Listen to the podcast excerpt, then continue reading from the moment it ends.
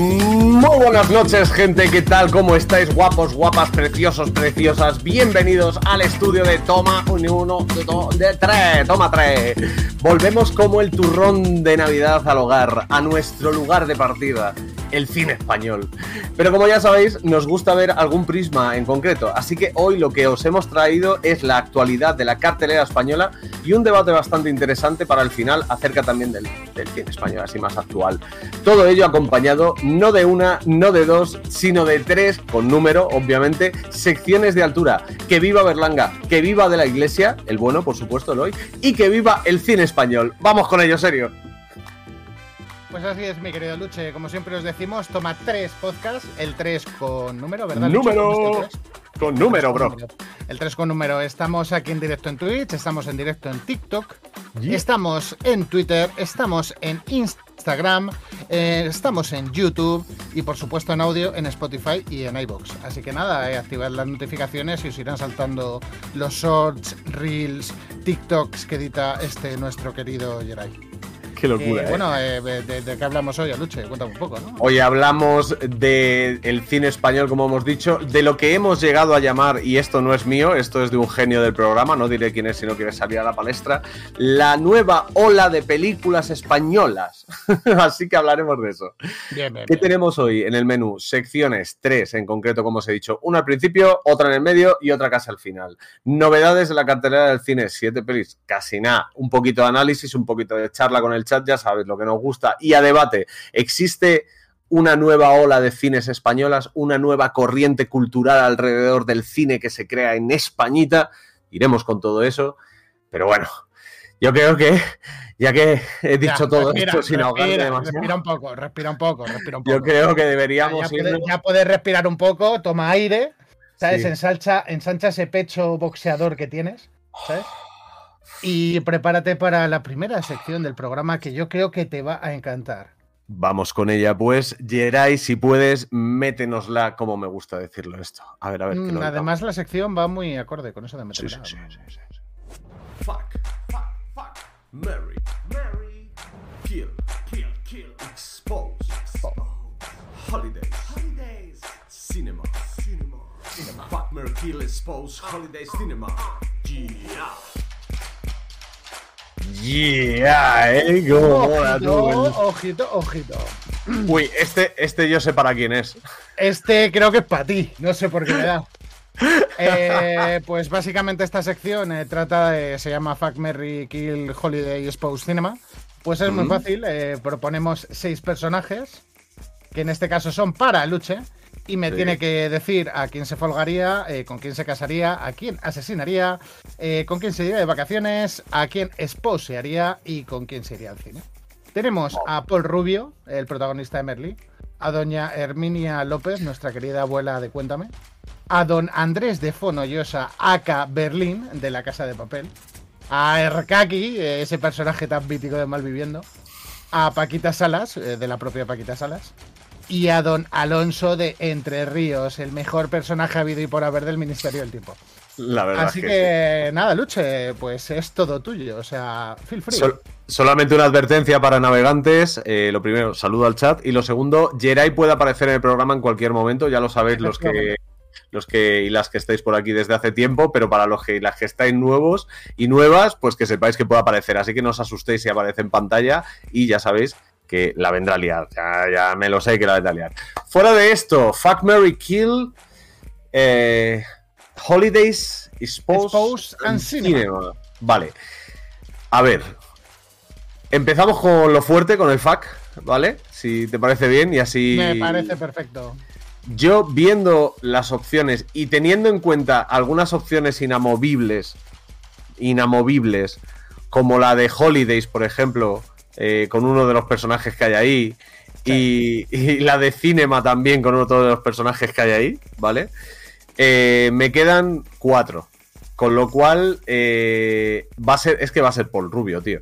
Es que yo creo que es la única vez que voy a tener en, mi vida la capacidad de estar con una persona tan bella como este, este actor. Y, y joder, que en Merlí además es tiene mucho trasfondo el personaje, entonces, como todos, ¿no? O sea, le desarrollan más allá de una serie de adolescentes. Entonces, eh, yo creo que el fax sería con Paul Rubio. No sé si en el chat hay gente que, que opine algo acerca de esto. Sí, veo que la gente está hablando de chat. Ole, ole, ole. Hola, hola, hola, familia. ¿Qué tal, guapos? Eh. Vale. Herminia López de Cuéntame va a ser mi plan. Ah, bueno, no, vamos con Mary, ¿no? Mary, Mary. Mary, yo creo que me casaría con el señor Erkaki. Y te explico por qué. A Sería un, ver. matrimonio, sería un matrimonio muy cómodo. Porque él es un hombre de costumbres, vive en su tierra, y yo soy un hombre de costumbres y vivo en mi barrio, con lo cual no habría ningún ver, problema. eh, sería muy cómodo porque él siempre va sentado, ¿no? Sí, eso también, eso también, eso también. Obviamente iría bastante cómodo, la situación, la, el matrimonio iría sobre ruedas y, en fin, que no nos cierren el canal hoy, por favor, también te digo. ¿eh? No nos vengamos, no nos retroalimentemos que me conozco esta situación. Sí, Eh, con el kaki, que me, me perdón, me, me caso con el kaki. sí, te- ¿A quién mataría? ¿A quién mataría? La verdad es que mataría a Paquita Salas. Eh, fuera de. Al personaje, obviamente, ¿vale? Fuera de, mm, de lo que me puede gustar o no gustar la serie, creo que sería. Joder. Bastante insufrible para, para el mundo el tener Paquitas Salas alrededor. O sea. Muy pesado, muy cansino. Mira que me gusta la ¿Cómo te serie. ¿eh? en estos momentos Ya lo sé, ya lo sé, pero es la verdad. O sea, ante esto habría que hacerlo. Eh, sobre holidays, bueno, las vacaciones es uno de los puestos que tengo clarísimos. Es con don Andrés de Fono- Fonollosa. Eh, básicamente, creo que serían las mejores vacaciones de mi vida en todos los sentidos. No tengo ninguna duda. Eh, estaría, no sé, o sea, me imagino empezar, por ejemplo, unas vacaciones en viendo al ballet ruso en la Plaza Roja, yéndome a París a ver el lago de los cisnes, volviendo a España para ver un, un tablao flamenco especial, o sea, quiero decir, eh, en fin. eh, mm, Todo sería- regado con champán, todo regado con champán y caviar, ¿no? por supuesto, las mejores calidades, hermano. VIP o no voy sería el, el- himno. es. Así que, sí, sí, con don Andrés de Fonollosa, ¿eh? Que no follonosa, como ha dicho No, no, no, no, fono- fo- no follonosa. Eh, expose, ¿a quién esposearía? Pues la verdad es que esposearía a Alonso de Entre Ríos con todo el dolor de mi corazón, pero es que le tendría que, tendría que saber la gente la verdad. Eh, no es un hombre de esta época, es un hombre de otra época, habría que espo- esposearlo. Ahora, también te digo, lo mismo duró dos días eh, en este mundo, ¿sabes? Si, Sí, si hago eso. Sí, sí. Porque el personaje posiblemente te le lita. corte el gaznate. De una manera digna, eso sí. Seguro que me respetaría como, como. Como adversario. Y por último, pues obviamente el plan de cine no podría ser con otra que con Herminia López de Cuéntame. Sería una tarde genial en la que primero empezaríamos en una cafetería eh, tomando café con churros o chocolate con churros. Luego iríamos al cine, veríamos una peli y luego volveríamos despacito caminando hasta el Uber que llegaría o el taxi que llegaría a su casa eh, hablando de la película. Sí, sí, yo creo que ese sería. Eso, yo creo que ese sería el plan. Sí, sí. O sea, yo me iría con María Galeano al cine de todas, todas. O sea, solo por la experiencia que tienes y una auténtica maravilla. Exactamente, que te explicaría muchas cosas. Sí, sí, sí. Joder, Alonso, la verdad es que me da mucha pena, pero es que eh, era eso matarle. Y Claro. creo que, que Eh, eh, pues, eso- pues, me quedo con lo de Paquita Salas, sí. yo eso pesa la opción es de, esposear a Paquita Salas, que tendría mucha más chicha, probablemente. Sí, sí, sí. Pero yo creo que Pero teniendo la, opción de, luego tú. teniendo la opción de matarla, ¿para qué vamos a esposearla? no? Así que ese es mi Fuck Mary Kill Holidays eh, Cinema. Exposed Cinema. Eh, pero serio, no te vas a ir vivo de esta, hermano. No, No te vas no, a ir vivo de de esta porque yo también, yo también he preparado, yo también he preparado. Así que, Geray, por favor, dale cañita que vamos a tener a, a Serios A decidiendo. ver, a ver con qué me sorprendes. A ver qué te parece. Rosy de Palma en Kika. Carmen Sevilla, te iba a decir en alguna peli antigua, pero probablemente ni tú ni yo la hayamos visto, así que la del telecupón, las ovejitas. La de las ovejitas. Exacto. Antonio Resines en Los Serrano. Elsa Pataki en Al salir de clase. Oh. Hugo Silva en el Ministerio del Tiempo. Mira, hemos coincidido en el Ministerio del Tiempo. Y sí, sí, sí. Carlos Areces en Los Amantes Pasajeros. Ahí te lo dejo y tú haz Qué con ello lo que puedas, amigo. A ver, el fact me lo has dejado muy fácil. O sea, el zapataquín al salir de clase, eh, mito erótico 200% de toda nuestra adolescencia es bastante fácil. O sea, Es verdad. está más que claro. El zapataque al salir de clase y al salir de donde quiera, dice Raito. Eh, efectivamente, Raito, yo estoy con Raito, al salir de donde quiera. En cuanto al kill, eh, pues tengo una seria duda. Eh, es, difícil, el personaje, es difícil, el personaje de Antonio Resines es muy infumable, tío. O sea, Se va a cargar al exdirector de la voy, academia, me- tú. me voy a cargar al exdirector de la academia, sí. Sí, efectivamente, me lo voy a cargar. O sea, Joder, viene fuerte. vengo fuerte. Ya sabes que a los Goya después de esto no nos invitan, así que no pasa nada. No pasa nada lo que no hay. pasa nada. Y, Oye, tienes bueno, razón, Orgorak, ¿eh? Resines por rapear en los Goyas. También, también, eso en honor a ti es, es una razón para asesinarlo con el Langui, sí. Al Langui también lo asesinaba, pero no está aquí. En fin. Eh, Holiday, ¿con quién me iría de vacaciones? No, kill, kill, kill. Ah, kill, kill, kill, Resines, 100%. Uh. Espera, entonces Mary es lo que falta. Ah, Mary, por supuesto, me casaría con doña Carmen Sevilla. O sea, ¡Oh! ¡Oh! ¡Oh! No esperaba menos, niño. No esperaba menos. O sea, ¿tú sabes, tú sabes lo que pueden ser, serían en su tiempo. Esas maravillosas sobremesas contándote con ese acento y ese salero y ese arte. O sea, Eh, y esos guisos, que esa mujer tenía el don de- del guiso en las manos. Sí, sí, sí. Efectivamente, efectivamente. Sí, sí. Eh, pues Holidays me iría de vacaciones eh, 100% eh, con Hugo Silva. O sea, pueden ser unas fiestas maravillosas, por lo que tengo entendido. Por lo tanto, o sea, Sí, fiestas, he dicho fiestas, copas, alcohol, algo normal. sí, ¿vale? sí, Algo- fiestas, algo fiestas. de salir, fiestas. exacto. Lo de salir. y eso. Eh, Y te quedan dos, te queda Rosy de Palma en Kika y Carlos Areces en Los Amantes Pasajeros para esposear e irte al cine.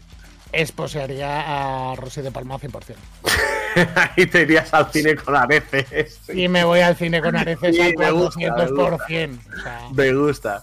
Las Además, dos, lo bueno, lo bueno de irte con Areces es que lo mismo te, digamos, eh, explica cómo es la concepción de una película, qué expresa un personaje o qué entiende, como te lleva a un concierto y te cuenta un concierto metiéndote a Yolanda Ramos en el escenario sacándose un pecho. O sea, te Sí. da exactamente lo mismo, o sea, haciendo de ojete calor. O sea, Cosas que pasan. 100%. Cosas, cosas que cosan. pasas pasas que que cosan. O sea, recapitulando. Fuck el, eh, el zapataquín al salir de clase.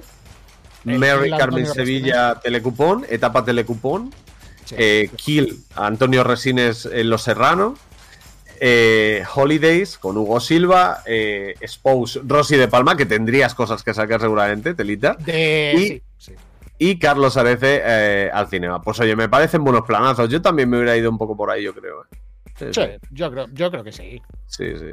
Pues nada, hasta aquí la sección Fatmer Kill Ho- Holidays Expose Cinema. eh, esa ampliación que hicimos. Por cierto, Esa un besito. ampliación. Maggie, que está por el chat.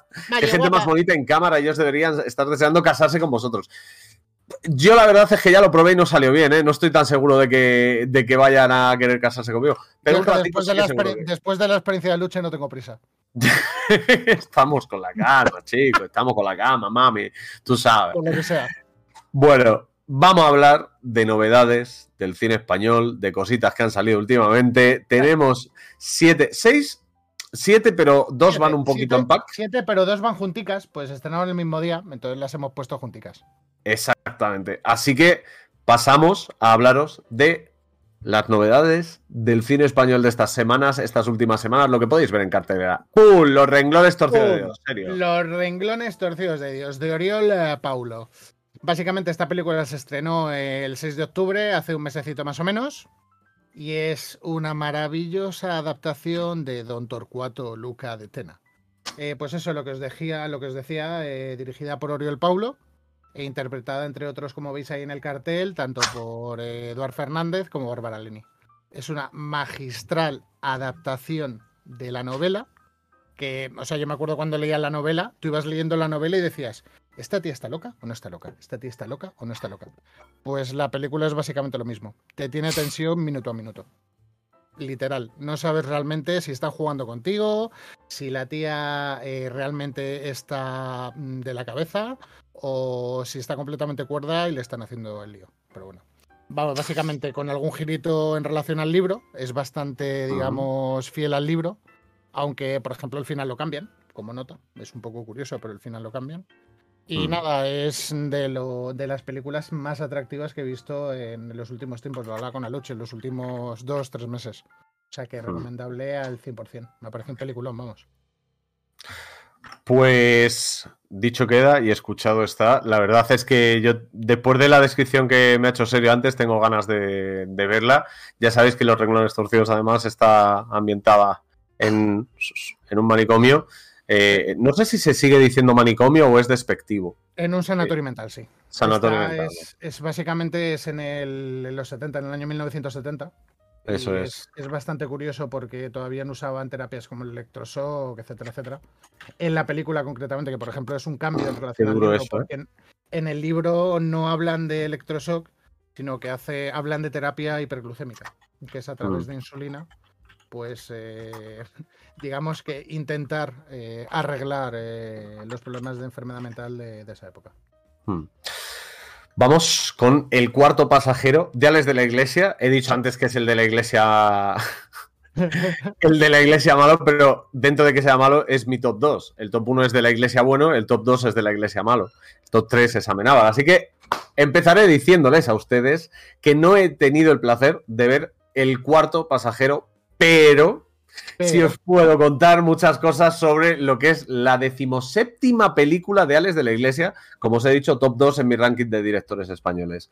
Un viaje en Blabla, Bilbao en el ambiente, un matrimonio a los mandos del coche y dos personas más en los asientos de atrás. Blanca Suárez, Alberto San Juan, Ernesto Alterio y Rubén Cortada dan vida a Lorena, Julián, Juan Carlos y Sergio respectivamente. A esto se les unen Jaime Ordóñez y Carlos Areces, precisamente, en el desarrollo de la película, que por cierto hay ganitas de verles de nuevo en la pantalla.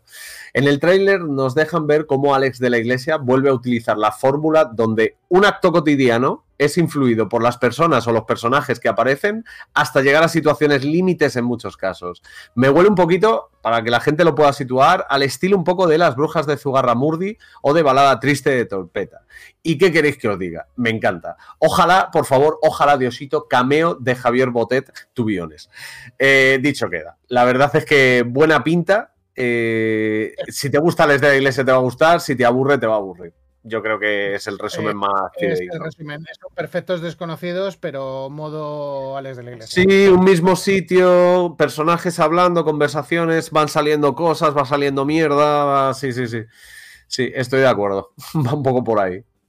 Sí, a ver, cuando os hablamos de siete películas, os decíamos que os habíamos compactado dos, que en este caso son tres, 13 exorcismos de Jacobo Martínez y No mires a los ojos de Félix Vizcarret. Vale, 13 exorcismos es porque si algo se está caracterizando últimamente en el cine español, es por hacer maravillas en lo que a cine de terror se refiere.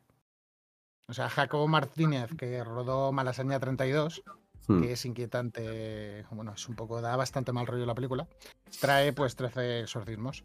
Una película sobre el ocultismo de lo más tradicional con su Ouija, su posesión infernal, su sacerdote mítico con la tirita exorcizando a la niña. Bueno, eh, que solo diré una cosa sobre la película. El cura es José Sacristán, don José Sacristán. Ese mismo que decía públicamente que si dijera lo que piensa de la iglesia, lo habrían quemado en la hoguera. Y bueno, vaya, vaya, José Sacristán, ¿eh? Vaya, vaya. por lo que sea. Y si hablamos de ocultismo con 13 exorcismos, pues seguimos hablando de ocultismo, pero un poquito diferente. Básicamente, Paco León, en No mires a los ojos, la peli de Félix Vizcarret, viviendo dentro de un armario. No quiero coños al respecto. Una peli que, pues eso, viene de la mano de Félix Vizcarret, como os decía, que ha hecho el documental de Saura o ha hecho la serie de Patria, que mm, podéis mm, gozarlo mucho viendo esa serie. Y bueno, que tiene pinta de un thriller psicológicamente incómodo cuanto menos. Y reconozco que, aunque no la he visto, está en mi lista de pendientes para esta semana. Mm. Pues oye, tiene.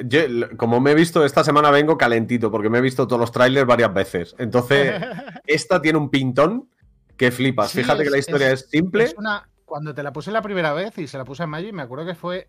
era un tráiler un poco raro. O sea, porque es básicamente un tío que está escapando de, no sé si de acreedores o de qué, y lo que hace es meterse dentro de un armario para escapar de ellos. ¿Qué mm. pasa? Que ese armario lo llevan a una casa, lo instalan con el tío dentro, se van de la casa, se queda la casa sola, entonces el tío lo que hace es salir del armario, hacer un hueco en la pared y quedarse a vivir ahí. Eso es. Eso es. con, con todas las entradas y salidas que hace a la casa y sobre todo con todas las cosas que se va enterando acerca de las personas que viven en esa casa. Sí, sí, sí. O, sea, en el tráiler vemos de todo, desde cuernos hasta maltrato, hasta, o sea, de todo. Sí, sí, sí, sí. no sé, Tiene, tiene, me llama la, no sé, me pica la curiosidad por verla. Tenía ganas de, de volver a ver a Paco León actuando y no dirigiendo. Eh, no porque no me gusta cómo dirige, sino porque me apetecía que solamente actuara, que, pille un proyecto que, le mola y tire para adelante. Así que. Pero bueno, eh, ¿queréis que os cuente un, poquito más? Eh? Un poquito más de cosas. La, peli, la de ahora, tengo unas ganas, es que Sorogoyen, tío, ya lo sabes. Me, ya, ya, ya, ya. Pues os voy a hablar precisamente de Sorogoyen, de Asbestas. La historia de un matrimonio de mediana edad franceses, ya empieza bien la cosa, que se va a vivir a una aldea del norte más perdido de España, Galicia concretamente. Pronto comienzan las fricciones con los lugareños y bueno, podríamos decir la de That Escalated Quickly, Magic English. eh, presión, presión, situaciones incómodas y dolor es lo que va a suceder en esta pequeña aldea. Actuaciones que te hacen sumergirte en la trama y en el sufrimiento de los dos personajes que solo entre comillas, solo querían vivir tranquilos. Luego veréis el desarrollo. El film despide cierto olor a Berlanga y Buñuel que me seduce bastante y el tratamiento gráfico tiene una textura que trae la humedad a casa aquí en Madrid que es más seco que la mojama. Me quedo bastante con bastantes ganas de ver esta última película de Sorogoyen, como bien dice Serio, un director que mola ver películas de él porque... Aparte de los repartos, o sea, y aquí Luis era es que me juego la cabeza que va a ser magistral en pantalla. Correcto. Es un actor que me alucina. Sí, tiene muy buena pinta. Y la, mezclita. He estado mirando, por cierto, dentro de esta peli, eh, los actores principales, digamos, el matrimonio francés. Eh, por lo que he visto de proyectos y por lo que he visto de. Huele a Goya mucho. huele, mucho, a Goya, mucho a Goya sí, nos comentan por el chat si huele a Goya. Ya sabéis que la gente que está viéndonos en directo, para los del podcast, puede participar en el chat, tanto en TikTok como, como aquí en, Twitch. Así que este es el comentario de Maggi, ¿no? ¿Huele a Goya? Sí, huele mucho a Goya. De hecho, ahora cuando acabemos las, las novedades podemos hablar un poquito de eso, yo creo, porque entre estas van a haber varios Goya, seguro. seguro tiene un nivelazo que flipa. Si se han condensado en un mes y algo. Pero se nota que estamos llegando a final de año y que hay que estrenar, ¿eh? Efectivamente. Efectivamente, hay que calificar y hay que estrenar porque ya toca. O sea, ya toca. Exactamente, Y tiene que dar tiempo, además, es que en esta época tiene todo el sentido. Tiene que dar tiempo a hacer campaña interna entre los, académicos. Claro. Sí, sí, sí. claro. sí, sí, dinero. Eh, bueno, pues yo vengo a hablar de sintiéndolo mucho. Que mm. yo lo siento mucho porque acabo de ver un tuit de Pancho Barona que me ha descorazonado. Pero ¿Por qué? Al margen de esto, eh, pues porque deja de girar con Sabina después de unos cuantos de años y unos cuantos de canciones. Pero bueno, Vaya. vengo a hablar de Sabina, que para un melómano como yo, pues Sabina, Leiva y Fernando León es puro hype. O sea, 15 mm. años se ha tirado Fernando León siguiendo a Sabina, bueno, siguiendo, acompañándole en las grabaciones, en las giras, en las anécdotas, y en el alcohol y el consumo de sustancias que pues, pues es Sabina. O sea, es que tampoco es nada nuevo. Y nada, mm. una delicia audiovisual que se estrena este jueves 17 y que no me pierdo por ninguna de las razones posibles. Y además me he llevado el alegrón de que acaba de sacar mi hermana entradas para ver a Sabina el 20 de diciembre de 2023. Toma ya. Doble alegría. Toma ya, macho. Pues tienes, ahí, tienes ahí el, pack completo. Oye, eh, qué buen cebo eh, en el buen sentido me refiero, no en el sentido Telecinco, eh, qué buen cebo el, el tráiler del documental con las declaraciones de Sabina repasando varios aspectos que te, la deja ahí un poquito votando sin spoilearte, pero te deja un poquito de quiero vérmelo entero. Mira que a mí Sabina mm, me sé muchísimas canciones de memoria de él, pero no es, eh, digamos, el artista que más he seguido y tal. Y tengo unas ganas de vérmelo locas. O sea, tengo unas ganas de verlo locas. He tenido, la suerte de verle, pues no sé, son tres, cuatro o cinco vuelos en directo. Y como, o sea, como, como artista me encanta. Hace honor al título de El Maestro, que le dice mucho el maestro Sabina. Es un tío que cuando entra al escenario se nota, ¿no? Como escribe, me parece una auténtica maravilla. O sea, ya es por gusto, o sea, por mm. cómo usa las palabras. Y luego mm. en, directo sí que es cierto que en el escenario impone. O sea, tú le ves y llena el escenario. También es cierto que lleva una banda de músicos que. Muy buena, ¿no? Mm. Sí, o sea, la época del Garromán, de Pancho Varona, eh, de, del Batera, de. Mm, como tengo ahí la cabeza. no me acuerdo, pero vamos, que lleva. Mm, sí, vamos, que lleva unos pedazos de musicazos detrás, claro, lógicamente, es Sabino. García de Diego, o sea, es que lleva. Pues, es locura, es locura lo que lleva detrás. Pues mira, buena, buen plan, yo creo, para, para, ver. Y además, esos documentales son de los que te los puedes ver varias veces, porque cuando se te va olvidando un poco las declaraciones, te lo ves otra vez y te acuerdas. A mí me pasa eso con el de Snoop Dogg de Reincarnated, que no sé si lo habéis visto, pero es interesante y, en mi punto de vista, muy gracioso. Literal, de que hace gracia de verdad, ¿no? A mí me pasa con el de Foo Fighters, lo habré visto unas 15 o 16 veces. Pues mira, ahí tenemos, ahí tenemos un poco. Lo habré visto Sí, sí. Oye, y para finalizar estas siete pelis, ¿qué te parece si hablamos de historias para no contar de Ses Guy? Me parece perfecto. ¿Ves el cartel, no? ¿Serio? ponte a enumerar, o sea, yo te puedo corear cada uno que vaya soltando, porque es que, o sea, en el cartel veo eh, cuántas caras reconocibles, una, dos, tres, cuatro, cinco, seis, siete, pierdo el número. Creo que son Efectivamente, mira, como bien hemos estado hablando antes del programa Serio y yo, describir historias para no contar es hablaros directamente de un reparto de actores y actrices españolas que se te va la pinza. Empiezo, ¿eh? Ana Castillo, José Coronado, Chino Darín, Antonio de la Torre, Verónica Echegui. Bryce F. King Gutiérrez. Alexandra Jiménez. María León. Maribel Verdú y Javier Cámara, entre otros. Venga, Luche, ten cojones a decírmelos en orden ahora otra vez. Eh, sí, Ana Castillo, José Coronado, Chino Darín, Antonio de la Torre, Verónica Chegui, Bryce F. King Gutiérrez, Alexandra Jiménez, María León, Maribel Verdú y Javier Cámara. Mira, el Pues no sé si se os ha venido a la cabeza la cantidad de pelis que habéis y que hemos visto de este elenco, pero ya os digo yo que son unas cuantas y que unas cuantas han caído. En cuanto al desarrollo de la trama, que no nos vayamos de aquí sin contaros un poco de qué va, huele a una versión algo distinta, pero cercana de relatos salvajes, salvajes, no salvajes, mierda, relatos salvajes, una versión bastante cercana de relatos salvajes de Damián Estifrón, la película argentina, dale además de por el protagonista coral, por las historias que se dejan entrever en el guion y dirección de Cés Guy. ¿Recomendable? Quizás. Si te gusta el cine español de ahora, es muy posible que se convierta en una de tus top 10, top 10, incluso top 5 películas del año. Veremos el papel que hace en Los Goya. ¿Lo predijo Maggi? Maggi, Maggi predijo que se iba a hablar de eso. ¿No fueron los Simpsons? ¿Fue Maggi? Yo creo que sí. A ver, el, reparto de esta película es de locos. Está hecho para ganar todo. Es que lo estábamos viendo y dices, eh, es, imposible no conocer a alguien de todos los que aparecen. Es que es, que es así. Es, mucha gente, son los últimos 15 años de cine español, con gente que lleva más años y con gente que lleva menos, pero es que hay muchísimos. Y de, o sea, desde Maribel Verdú y Javier Cámara, que primero Maribel Verdú y luego Javier Cámara han sido o han ascendido al, trono, digamos, de, los grandes actores españoles históricos, por así decirlo. se te olvida Coronado. No, claro, claro. Eh, bueno, es que es verdad. Las vacas, las vacas sagradas de ahí son Javier Cámara, Maribel Verdú, José Coronado y, Antonio, de la, Torre. y Antonio de la Torre, sí.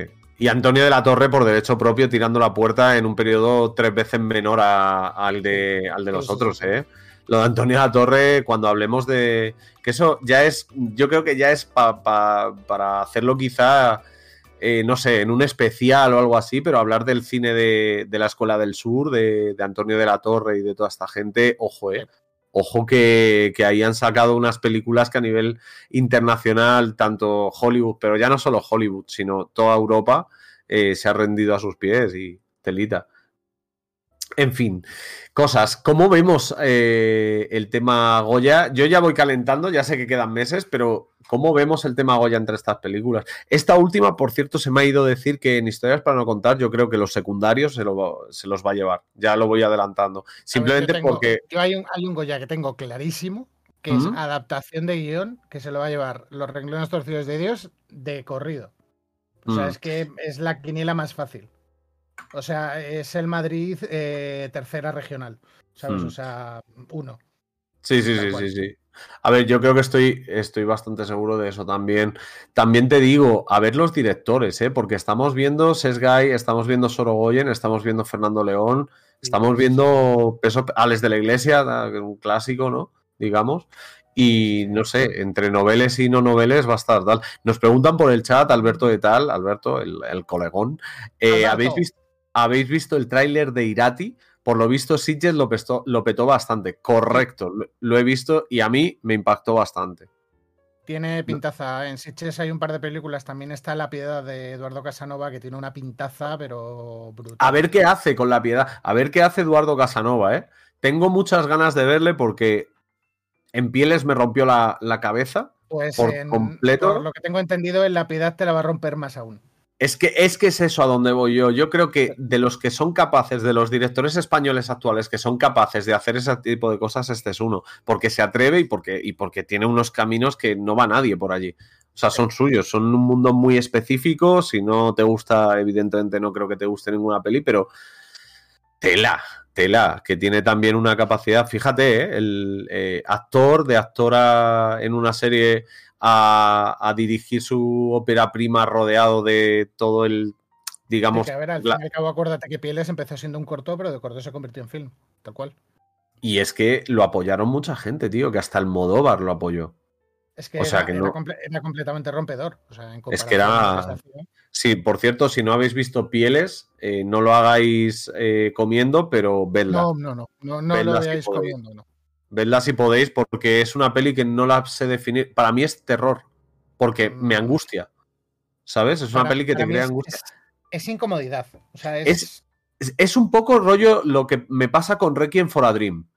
¿Sabes? que me. Es incómoda, es. Es que no sé cómo Es jodida, es jodida, sí, es jodida, porque te plantea situaciones muy complicadas, ¿sabes? Que moralmente son jodidas. Y luego situaciones de cada personaje que también tela. O sea, echando un vistazote. Oye, estamos sin querer, ¿eh? Esto, esto sale de freestyle, pero estamos hablando de justamente cómo está el cine español de los últimos años, cómo lo estamos llevando a final de programa. ¿eh? Pero es que lo hemos dicho, o sea, yo llevo mucho tiempo defendiendo el cine español y soy eh, tremendo defensor del cine español contra, mm, lo he dicho en más de lo mejor y lo peor de las temporadas pasadas. O sea, estoy harto de que el cine español sean tetas, desnudo y cuatro tonterías cómicas. Es que ya no es eso. O sea, hace años que el cine del destape pasó ya, ¿sabes? O sea, ya, ya estamos en algo posterior. Tal pero cual. tenemos el típico discurso que hemos alrededor de. Pero cine español son los cuatro enchufados que hacen coger las subvenciones y hacen las cuatro películas de mierda. Pues sí. Ahora, ahora te. Ya va siendo que no. Ahora en un ratico te hablo de mi visión sobre eso. No te voy a decir nada ahora, luego, la, luego te la cuento, que, la tengo ahí preparada. Pero bueno, eh, así como, como resumen, por así decirlo, si quieres por, por ir ya hacia, hacia el decaimiento de, esta sección, decir mm, que, tengo muchas ganas de ver lo que va a salir de aquí a final de año de cine español. No estoy muy informado de los proyectos que hay así gordos por venir, pero sí que tengo muchas ganas de ver lo que venga porque se me está, o sea, no sé si es esta semana que me he hypeado con todo el cine español que he visto de, de para el programa, de trailers, noticias y tal, o si es que realmente se está empezando a hacer cosas gordas, gordas, gordas a nivel. Y aquí a fin de año hay un par de cosas gorditas. O sea, ya, ya las hablaremos, pero hay un par de producciones que yo tengo ahí en vista estochas. Pues ganitas. que, van a dar, que van a dar que hablar y que van a tener impacto luego Goya, casi seguro. Sí. Joder, tengo muchas ganas de los Goya de este año, ¿eh? No sé la gente si los suele seguir. Gente del chat, ¿vosotros soléis seguir los Goyas? Porque y, la gente también que nos está escuchando, que nos lo deje en comentarios luego, eh, ¿seguís los Goya vosotros? Porque a nosotros yo creo que nos gusta bastante, pero a veces pierdo la percepción de cuánta gente a mi alrededor lo ve y cuánta gente en general lo ve, ¿sabes? Pero, pero me molaría a mí saber si, si realmente se sigue tanto como, como lo sé. Hace falta que responda, dice Maggi. Bueno, Maggi sabemos que, que tiene A ver, seguramente todas las personas que están escuchando esto ahora eh, lo escuchen. No tanto en realidad como mucho las pelis que se premian, nos dice Geray. Eso está bien también porque es una forma de tener un criterio, aunque sea un resumen, que no está todo, pero es un buen resumen del año. ¿eh? Me encanta Alberto de Tal, como loca de Eurovisión. Es muy de Alberto de Tal. Yo también, yo también. Yo también hago lo mismo, ¿eh? O sea, yo, yo también veo bastante ambas cosas, no, no me escondo. Eh, pues nada. Eh, podemos pasar, si te parece bien, a una sección más. ¿Eh? Una sección más. Eh, mm, yo creo que el chat, que ahora que está un poco activo y despierto, Sí. Eh, les lanzamos una mentirijilla de estas temáticas, a ver si son capaces de ver si miento o no. Dale, güey. Dale, weón. Échale Tú ahí. tira- tíranoslo, Geray, tíranoslo. Oh, oh. Eh, eh, la mentira temática. No te fíes de lo que te dicen tus ojos. Chico. Chico, chico, chico. Camarita y Oreo. ¡Oh, por Dios! o sea, Acabamos yo- de ver en pantalla al señor Camarita, el señor Geray, realizador, con su perrito recién llegado a casita casi. Bueno, ya ¡Oh, lleva un Dios, tiempo, ¿no? que me lo Buenas noches. Buenas noches. Buenas noches. Buenas Ya, noches. he hecho una pequeña aparición. Antes estaba siguiendo el E de antes, en plan. eh, Ah, Ah, bien. Pero aquí- me trae Oreo. Bueno, A ver. porque estaba aquí ah, diciéndome, hola Quillo, ¿qué dice? Y yo, bueno, aquí estamos. Pues estamos. ¿Qué? La mentira temática. Te has metido justo para, para la- Claro, yo- el yo es momento que- de la sección, ¿eh? Claro, yo he visto aquí el guion y digo, vamos, vamos a echar aquí. A ver, A ver, Geray, ¿no? necesito, necesito que me hagas un pool, tú que sabes de esto, y yo que no, no piloto de. no piloto de. de, de, de Twitch.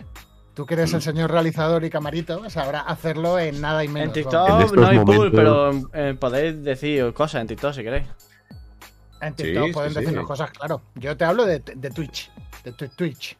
Sí, el pool en TikTok y mientras tanto nosotros iremos informando, o sea, el pool en Twitch y mientras tanto iremos informando a TikTok también, a la gente que nos escucha en iVoox, a la gente que nos escucha en Spotify, a la gente que nos ve en YouTube en, a posteriori, a la gente que nos ve en los cortos, en los Todo. shorts, en los reels, en los TikToks, en todo. La verdad es que es una barbaridad el despliegue de medios que tenemos. Por cierto, buen curro que está haciéndose Haku en ese aspecto, buen curro que se está haciendo aquí el señor Camarita.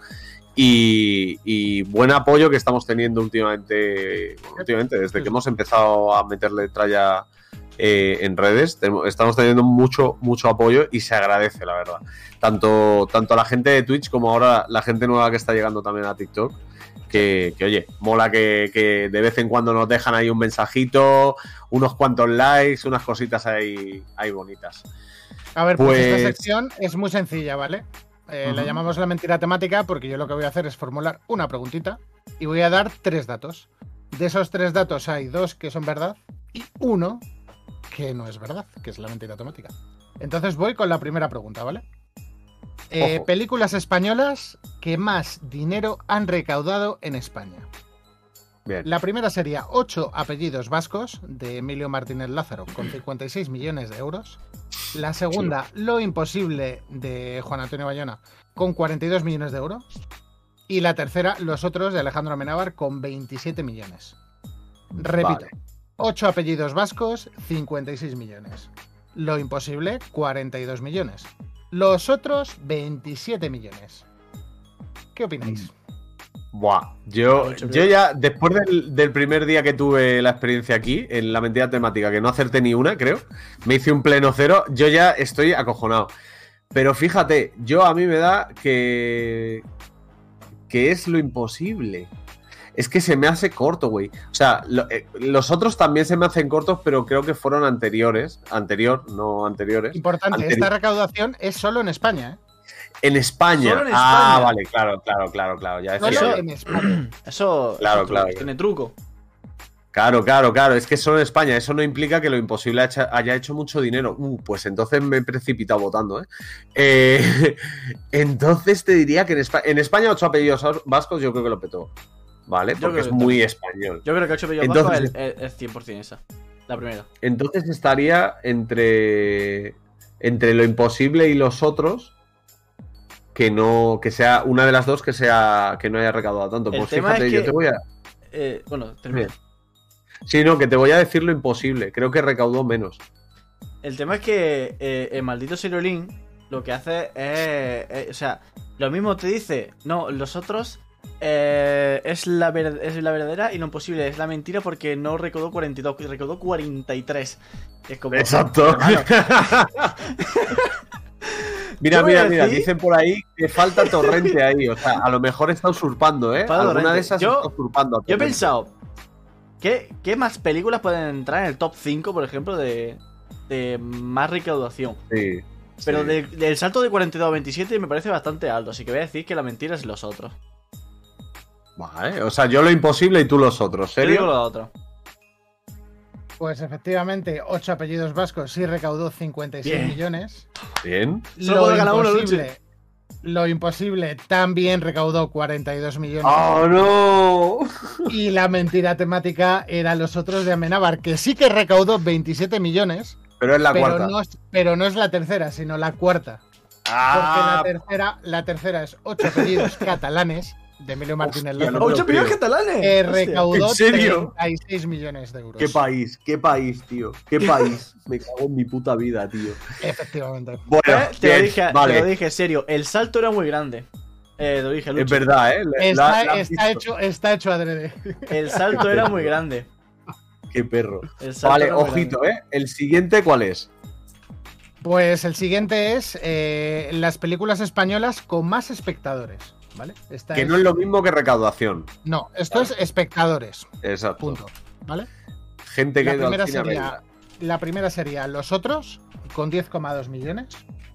8 apellidos vascos, con 9,5 millones. Y Lo Imposible, con 6,1 millones. Repito, películas españolas con más espectadores. Los Otros, 10,2 millones. Mm. 8 apellidos vascos, 9,5 millones. Y Lo Imposible, 6,1 millón. Vale. Aquí vamos a jugar. Aquí podríamos aplicar la misma lógica así de entrada. En plan, los otros 10,2, lo- eh, 8 apellidos bajos, 9,5. Lo imposible 6,1. Pero es que a lo mejor ha sido así. Claro, el aspecto de 8 apellidos catalanes eh, es importante. Pero yo creo que no llegó tan lejos, bueno, aparte de pasta, que no llegó tan lejos, sobre todo a nivel de gente viéndola en el cine. A lo mejor ha generado mucho dinero a posteriori, pero no creo que al cine haya ido tanta gente a verla. Entonces yo estaría entre los otros y lo imposible. Duda que tengo. Eh, ¿Qué duda mm. tienes? ¿Esto también es solo en España? Eh, sí, esto es en España. Vale, Sí, y son se cuenta tanto la, mm, la- las películas cuando estaban en el cine y eh, los otros medios de, de explotación como es televisión, eh, Supongo que sí. ¿no? Supongo que Sí, sí, sí. claro. Netflix, Claro, yo ahí diría- media. Yo ahí diría los otros, fíjate. Me dejo llevar, me dejo llevar, pero creo que es fake el- la primera cifra. ¿Sabes? Creo que es, de hecho, creo que es ocho apellidos vascos Yo, bueno, te- primero. yo voy a decir lo mismo, es que voy a decir lo mismo que Luche, tío. Es que, es que los ocho apellidos vascos tienen, tienen que ser más, hermano. Aunque. Sí. ¿Nos vamos los dos a la mierda es o, que o no, es que triunfamos? eh? tiene que ser esa porque si luego ocho apellidos catalanes ha tenido tantísima recaudación, eh, la gente ha dicho, buah, pues voy a verme otra vez la, la primera y te pones en Netflix y te la ves. O sea, eso Mm. con la tontería son espectadores. Con lo cual, Y los otros, yo no sé si es tan revisionable como es los ocho apellidos vascos, ¿sabes? Y luego que Mm. ocho apellidos vascos la han, la han comprado para emitirla en televisión 27 millones de veces. O sea que mi apuesta es para ocho apellidos ¿Es? vascos. ocho apellidos vascos. Pues venga. Ocho apellidos vascos. Entonces, ¿cuál es la errónea? Ocho, Ocho apellidos apellidos vascos. Vale, pues efectivamente, 8 apellidos vascos, tiene 9,5 millones de espectadores, el dato está bien, es verídico. Eh, lo imposible también tiene 6,1 millones de espectadores. Y el fake, como bien ha dicho Luche, es los otros, Los que otros, no, que no tiene 10,2 millones, sino que tiene 6,4. claro, es la tiene segunda menos. película, la segunda película con más espectadores después de 8 apellidos vascos. Esa Vale, vale, o sea, vale, vale. ah, vaya. Sí o sí, ocho Sí. apellidos vascos era la primera. Lo Sí, que sí, pasa es que no era, pero- no era la primera porque le falta ese número. Sino porque Sí, la no, otra porque tenía los otros habían hecho menos. Y no, porque los otros tenían números de más. La Es- jugadiña de Seriño dos Santos da Lima da Sousa, Pero ¿eh? es, Madre es- mía. es un qué 50-50, caderita. o sea, es, te la juegas y punto. Sí, Ya está. sí, sí. claro, o sea, está. es tal cual. Sí, sí, sí. Y ahora vamos pues con la tercera película. Digo, La pregunta. tacha. Ok. Películas españolas que más han recaudado mundialmente, no en España, mundialmente. All over the wall. All over the world. All over La, the prime- wall. la primera, los, los otros, de Alejandro Amenábar, 210 millones de euros. Lo imposible, de Juan Antonio o José Antonio, nunca me acuerdo del nombre de ese hombre. Juan Antonio, yo creo que es. Ah, no, José Antonio Bayona. Bueno, pues como sea, de Bayona, con 180 millones. Mm. Y volver de Pedro Almodóvar, eh, con 85 millones. Repito, los otros 210 millones recaudados, lo imposible 180 millones, volver 85 millones. Vale, es Juan, es Juan Antonio. Juan Antonio, ¿no? Juan Antonio Ballena, vale. Yo ya, yo, yo A ya ver. tengo claro mi voto. ¿Sí? O sea, me, me va a hacer la misma. Lo imposible para mí va a ser la película que más ha recaudado en el mundo. Eh, español, película española que más ha recaudado en el mundo. Porque tuvo un tirón que flipa. Y los otros va a ser la que está inflada y que no son los 210. Pues fíjate, yo creo que la que es mentira es volver. Creo que volver está más arriba. Creo que lo imposible puede ser la top 3 y que volver puede estar en mitad de los dos. Pero lo digo porque, po- porque fue la que, la que petó con Almodóvar a nivel Hollywood y a nivel internacional, los personajes y tal. ¿Lo fue ante Entonces, volver yo- o lo imposible? Yo digo que es volver. Buah, no sé, ¿eh? ahora estoy dudando porque es que ¿Cuál, también sal- la cuál lógica salió es antes? De, de entre lo imposible y volver, ¿cuál salió antes? Volver. Volver. Lo imposible es la más reciente de. de Pues de bajo, estas, esa re- si no- bajo esa premisa, volver abrió el camino y lo imposible lo petó del todo. Vale. Ya está, yo tengo mi teoría aquí hecha. Ahora Serolín me va a coger del cuello. Porque damos por serio que los otros. Damos por seguro que los otros está bien, que son 210 millones. Que no son más, porque a lo mejor en esta lo que nos ha hecho ha sido poner una cifra mal y ya está, que estén en ese orden, pero a lo mejor son 300, ¿sabes? Guau, no sé, ¿eh? No sé, no sé, no sé. La- Nos está haciendo la psicológica seguro. Mira qué cara de póker, me acabo de fijar ahora. Mira qué cara de póker tiene el perro. Mira cómo está ahí aguantando, ¿eh? Tadeo Jones fijo, dice por ahí también en el chat. ¿eh? O sea, esa-. Tadeo Jones, Alberto de Tal, es la sexta. ¡Es la No sexta! es, no es bro- no es broma, ¿eh? Es No, no, no es broma, no es broma. Que lo petó mazo, que fue la primera peli de animación eh, premiada así española y tal, ¿no? No. Bueno, la Ese cosa. dato, ese dato es un triple lucha. eh, pero, o sea, es que de hecho me ha venido a la cabeza la peli esta que, que hicieron sobre. eh, también de animación que hizo Mariscal con Trueba eh, de Cuba, que no me acuerdo cómo se llama, pero que es, es de un personaje cubano que es de animación y, y digo, lo mismo Ah, he colado. Tito, Tito, Tito, Tito, ¿cómo era? no me acuerdo, Rita, pero Rita, Rita y. Rita Marley, ¿no? No, era No, pero- algo de Rita. Sí, era algo, algo de Rita. Bueno, ahora lo, lo buscamos en un Mira, momento. tanto el Bueno, chat de hecho, creo que es el Opina que es Chico de y los Rita. otros. Chico y Rita. chico y Rita eso. El chat, el chat está Eh, conmigo, ¿eh? el chat que El dice los dice otros. Los otros. Venga, pues mira, yo me lo voy. Me voy a ir hacia, hacia los otros también. Venga. Vamos hacia Vale. los otros, da igual. Geray, tú te quedas con lo imposible, ¿no? Eh, es que.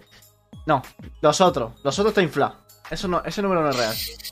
Los otros está inflada. Pues efectivamente, chicos, eh, los otros no está inflada. Eh, tuvo 210 millones de recaudación. Bueno, pues el imposible. Lo imposible tuvo 180 millones de recaudación y Volver tuvo 85 millones de recaudación. Pero no Pero es, la primera. Entre lo imposible y Volver está Planet 51, otra Planet película de animación, la primera española. Planet se llevó- 51. Planet 51, que se llevó ¡Boom! 105 millones de euros, que es el tercer lugar. Y volver es la cuarta. Y Volver es la cuarta. Por debajo de Planet 51. Efectivamente. ¡Qué hostia, tú! Hermano, Hostia, Tadeo Tadeo esta Jones- Jones será la sexta y la quinta ahora mismo no recuerdo cuál era, pero había una entre medias. Hermano, esta sección es muy Eh, difícil, ¿eh? Mira, yo he acertado una y, y yo qué sé, no sé cómo lo he acertado. Ah, bueno, pues, eh, pues es jugar un poco con los números y vuestras impresiones. Esta sección es Yo muy injusta. esta semana. Yo he mejorado esta semana y no de Injusticia. cero a una. Qué mal, qué mal, qué mal. Qué. Bueno, complicadita. La gente en el chat que ha estado opinando también ahí, votando en, en- en las pools y en todas ese tipo de cosas. O sea que, que se agradece la interacción. Y otra semana más que, que salgo resquemado de una prueba de inteligencia eh, o de deducción más bien. Porque no, no, no, no me veo yo, no me veo yo. señor. Es, es maravillosa esta sección, a mí me encanta. Claro, tú Sí, te lo sí. pasas perfecto, vaya. ¿Qué No, digo? no, me encanta, no te jode. No, tú te lo pasas muy bien. Yo reconozco que me lo paso pipa con esta sección. O sea, sí, sí, no, tú te lo pasas No, ya. solo por ver las deducciones de Aluche de Bueno, claro, es que volver de Pedro Almodóvar 85 millones, pero Es claro, antes que lo imposible. Entonces, claro, la curva de aprendizaje de una película en relación a la otra, teniendo en cuenta eh, la fluctuación del mer- además, ¿sabes? Teniendo en no- cuenta la sea fluctuación del mercado internacional y cuánto es el euro en relación al dólar, yo creo que lo imposible es la negativa. Correcto, era lo imposible. No. Hostia, qué bueno. Bueno, pues nada, hasta aquí la sesión. Y yo, y yo me voy, Eh, adiós. Bueno, pues, te pues, vas, pero no pues muy lejos, ¿eh? A la sombra. No te, va- no te vayas muy lejos. Mira que se va, que se levanta. Que no que puedo irme.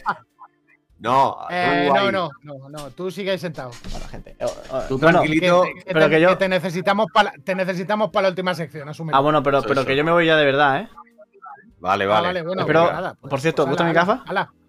Me Sí, encantan, como tú. sí, Pero me te gustan quedan muy más tú bien. que tus gafas. Como sé que en este programa hay que venir con gafas, pues digo, me pongo estas que están chulas.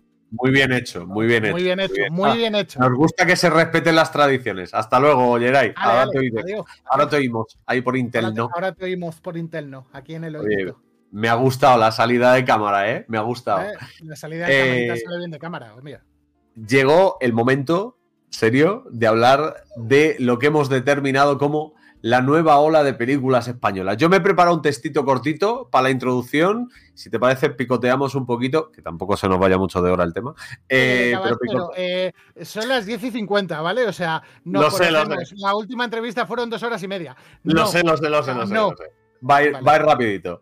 vale. Para este programa nos hemos centrado en la actualidad del cine español, ya lo hemos dicho. Por lo que hemos acotado, como nos gusta hacer más o menos, unas cuantas producciones de menos de 5 de, de menos de 5 o 10 años de vida y las hemos llamado la nueva ola de películas española. ¿A qué mola?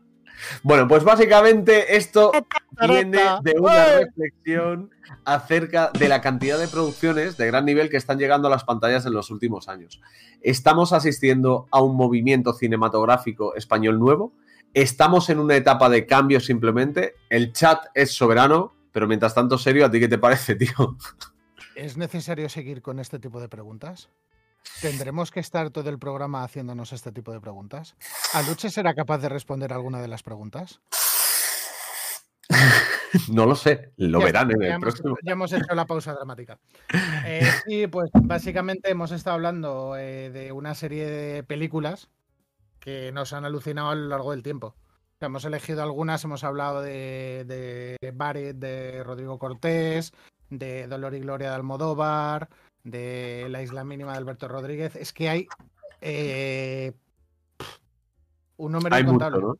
Hay un número Mm. incontable de. Y luego ya es lo, es lo típico, ya es por gusto, por género, por. Es que hay muchísimo producto de calidad. Es lo que le decía Luche. Yo abogo mucho por el cine español por eso. Porque me da la, la sensación de, de eso, de que hay mucha calidad en, en esta nueva ola. Justamente creo que has dado en el toque, la calidad.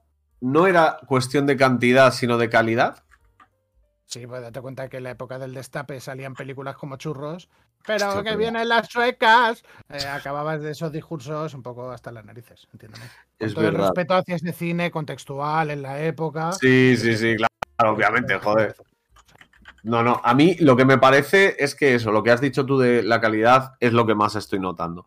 Yo tampoco es que sea un erudito del cine, ¿vale? Pero sí que al menos Ninguno, sé las... ninguno de los dos somos eruditos del cine. Claro, exacto, pero sí que sé las bases teóricas. O sea, sé lo que tiene que tener una película para que se considere a nivel comercial eh, que funcione y a nivel académico que funcione, que es a donde quiero ir yo ahora.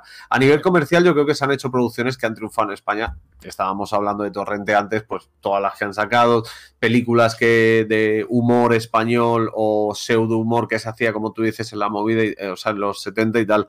Pero, pero creo que la clave está en que ahora aquí están saliendo películas que no las hay en otros sitios del mundo. Hablábamos antes de Casanova con pieles. Esa película es irrepetible, no es, un- es una idea original, ¿vale? Y esa película es muy difícil que haya algo parecido a lo que hace con esa peli. Pero es que si nos vamos a el ambiente de Arizona que sacan en la isla mínima, que me voy un poquito más atrás, pero en todas las películas que se hacen de este, de este género, eh, que son No, también ahora- españolas. Ahora tienes, ahora tienes un par de películas que justo estaba viendo antes, que lo hablaba con Geray, que me he Mm. bajado al perrete y estaba viendo Alcarrás. eh, Sí. de- pues eh, esas películas, Alcarrás, verano del 93, eh, películas de, digamos, del costumbrismo español, pero de los 2000. Sí. O sea, eh, que no es el no es ese casposismo de la España post-franquista, ¿no? O sea, es, es como el costumbrismo de, de la época postdemocrática. O sea, de, Y de además esos, es un- esos 80, esos 80, casi 90. y que reflejan otro tipo de cosas que se reflejaban en, los, en las pelis antiguas que fijaban en eso, ¿eh? Reflejan otro tipo de movidas. Aquí lo que yo creo que ha habido un buen bandazo y una cosa muy buena. No voy a dar mucha más opinión porque vamos a ir con la última sección ra- rapidito Sí. y ahí es donde explico todo. Pero lo que sí que creo que, que han dado un bandazo todas estas cosas es que cada vez veo menos quejas dentro de la industria y más trabajos bien hechos. Y eso a mí me parece que es un tema generacional por parte de- también de, de los que mandan. Es que sin ánimo de dar mucho la brasa, pero tienes El Reino de Sorogoyen, que es sobre trama política. Eh, Blancanieves, que es una revisión en blanco y negro sobre el toreo y la cultura popular. Eh, Truman, que es un drama entre la comedia y el humor de Cesgay, rollo historias para no contar, pero que es un drama, es un drama de, de una situación Sí, jodida. Sí, Eh. Tarde para la ira, que es una película de acción de Raúl Arevalo. Tremenda también. Luego, no- 211, si quieres irte también a algo si nos, de... vamos, si nos vamos a los documentales, o sea, Mm. Muchos hijos, un mono y un castillo de Gustavo Salmerón es mágica. O sea, Sí. es, es- te puedes estar riendo sobre la situación un buen rato. Y es un Sí. documental. Ficcionado, pero Sí, es un documental. Y eso ha salido en cinco años. O sea, Sí. es del 2017 esa peli. Bueno, ese Y, y si, este si no recuerdo mal, también hace no demasiado, la pelota, hablando de documentales, La Pelota Vasca, eh, si no recuerdo mal, también eh, estamos hablando de las eh, producciones independientes que, se hacen en Barcelona, que no son tan así, pero que es lo que, si os acordáis de Vicky Cristina Barcelona, la Sí. peli de Woody Allen, es una de las cosas que le atrajo a Woody Allen, de, digamos, las escuelas de cine independientes de allí. Hay mucha cosa. Si quieres conclusiono, pero yo creo que sí. No sé el nombre Es que, que- tiene, pero yo creo Es que que, yo no sí. sé cómo llamarlo, o sea, queríamos llamarlo la nueva ola de cine español, pero es que Mm. claro, ya hay, ya hay una nueva ola. El ¿eh? nuevo cine español. El es nuevo como... cine español, pero no podemos llamarlo nuevo cine español porque ya existe una corriente de nuevo cine español, que es el de Saura, eh, que hemos dicho. El de los eh, 70. No me acuerdo de los 70, directores. Estaba Saura y cuatro o cinco directores más Sí. llamativos que no recordamos. Sí, vamos, sí, eh, pero vamos. No podemos llamarlo así, pero lo hemos llamado la nueva ola, pues por llamarlo de algún modo. Eso es. La cosa es que yo creo que sí, ¿no? Que, existe un movimiento y que probablemente en las escuelas de cine y en, y en la cultura popular se estudie en un futuro dándole un formato o dándole un nombre o lo que sea. Pero, en fin, vamos a la última sección del programa y no por ello mejor ni peor, sino la última, simplemente definiéndole amigos y amigas tenía que volver. Ya sabéis que nos gusta ese olor a toma tres oldies que tenemos de vez en cuando Toma tres oldies. pues eh, traemos una de las secciones míticas. Señoras y señores, lo mejor y lo peor.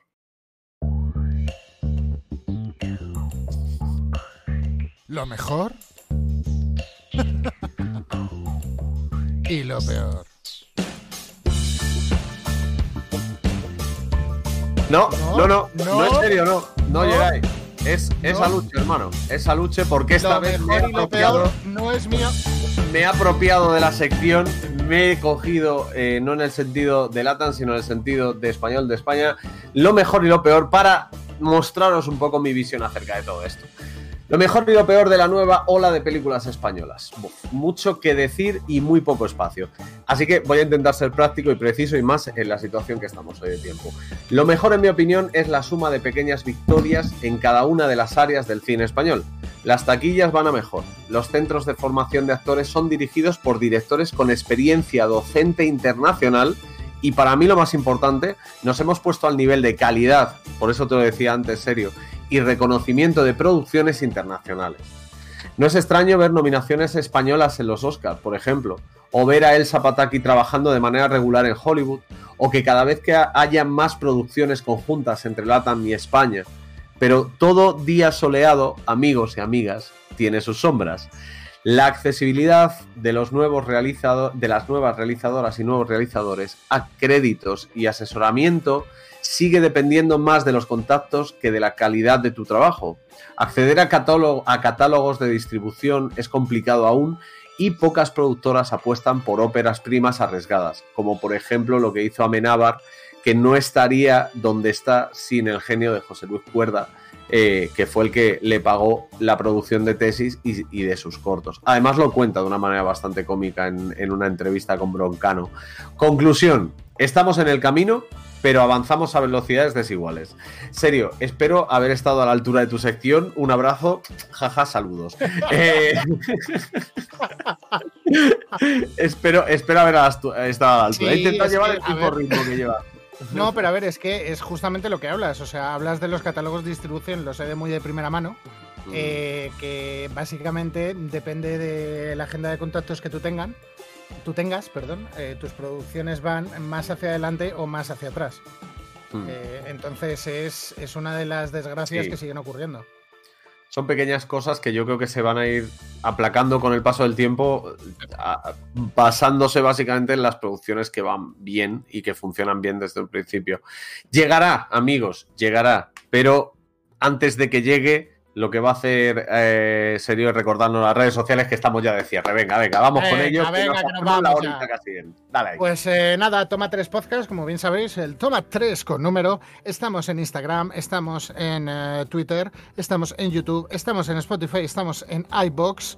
Eh, por supuesto, aquí en Twitch los martes y en TikTok también, gracias a Jerai. Jerai, te queremos. Grande, y eh, pues creo que no se me olvida nada, Luche, ¿no? ¿Me, me dejo alguna red? No, ¿no? Eh, bueno, Está todo sí, bien, el- no te dejas nada, jueves, no te el jueves, el jueves, que el jueves Ah, vienen sí. los otros, los morados esos. Eso, eso, los de la movida, los de la movida, que no se nos olvide, el jueves a las 10 de la noche aquí en el mismo canal, los locos de la movida, ya sabes, Raito, Mar, Haku y el señor Kofi, eh, os traen las novedades de... Vete tú a saber qué, porque están todos Que se te olvida el camarita, que luego te echa la bronca. Ya, perdón, perdón, Jerai, perdón, perdón. Jerai está en todo, porque si no estuvieran todo, esto sería un desastre. Así que contad con él en todo.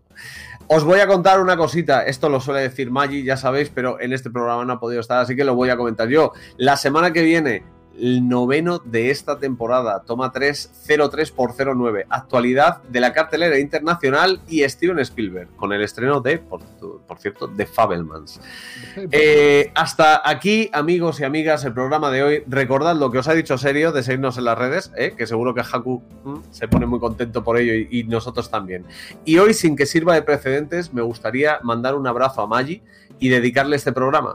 La Maggi Profe volverá con más fuerza que nunca, amigos y amigas. Gracias por estar ahí y por todo el apoyo que nos estáis dando. Hasta el jueves en la movida y hasta el martes que viene con las cositas de Spielberg.